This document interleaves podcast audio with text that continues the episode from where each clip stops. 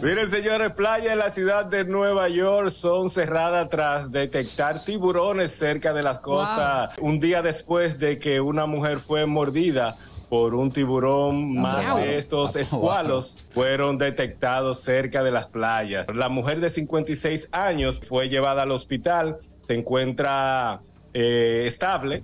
Lo de la ambulancia no sirven. Pusieron una mordidita a Ricky Martin en el camino. Qué fuerte también.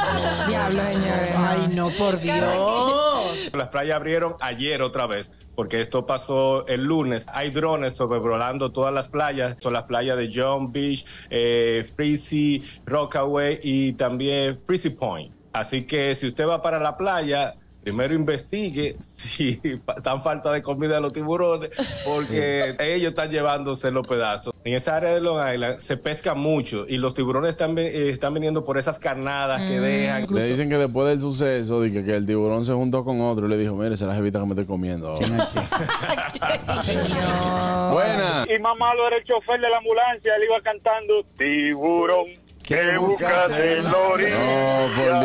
Desde julio a agosto, al menos seis personas han sido mordidas en el estado de Nueva York. Precaución a la gente que se va a bañar en la playa. Por lo menos llévese un aguacatico en el traje de baño para que, para que, no, para que no se lo coman vacío. El gusto, el gusto de las 12.